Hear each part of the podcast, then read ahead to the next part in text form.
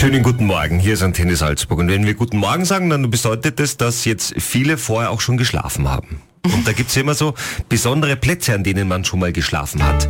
Mein besonderster Platz war im Heuschlafen, habe ich in Österreich gemacht, bei meinen österreichischen Verwandten. Ah, Das piekst ja so. Also erstens piekt sehr, zweitens ist es extrem unangenehm und drittens, das vergisst man saukalt. Also ich habe da die ganze Nacht gefroren, aber trotzdem irgendwie interessant. Die Frage ist, was du vorher angestellt hast, damit du nachher im Heustadler schlafen musst. Na, ich habe drum gebeten. Wobei es war, es war ja noch eine andere Zeit, da hat am, am, am Vortag, kurz bevor wir schlafen gegangen sind, ist noch ein Huhn geschlachtet worden. Das habe ich mir dann auch gleich noch angeschaut mit meinen acht Jahren damals.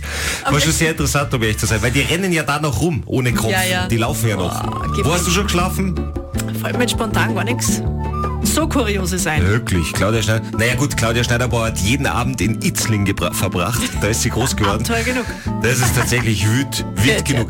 Aber die Kathi, und jetzt kommt das wirklich Interessante, hat mal in einer Windmühle übernachtet. Sogar vor einer Windmühle. Vor einer Windmühle. Ja, ja, wo war das, der mit wem, warum und wer hat da wo was blasen? Also Windmühle, Wind. niemand. Der Wind hat geblasen. Und ja. zwar so arg, dass ich nicht schlafen konnte. Und auch wegen ein paar streunender Hunde. Ich meine, kennt ihr das nach der Matura, machen das ja manche, nicht, ob es das noch gibt, so Inselhupfen.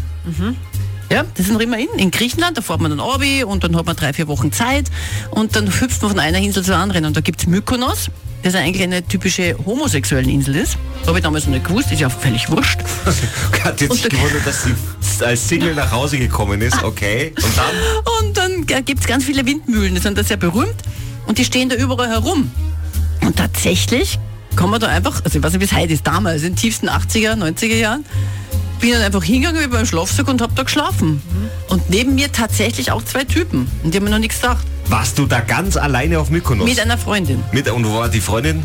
Neben mir. Achso, die war eh auch dabei. Aber okay. nachdem es eben eine homosexuellen Insel ist, haben, haben wir überhaupt kein Problem gehabt. Das war super. Ja, ja. Und äh, mit dem Schlafsack schlafst du wirklich am Eingang vor der Windmühle. Nur, was ich damals nicht bedacht habe, ist eben, warum steht der Windmühle da, wo steht? Weil es weil Wind ist. Ja. Genau. Und nicht nur Lüfter, sondern das ist ein halber Orkan, der da geht. Also ich habe überhaupt, ich bin da eingepackt gewesen, keine Minute geschlafen.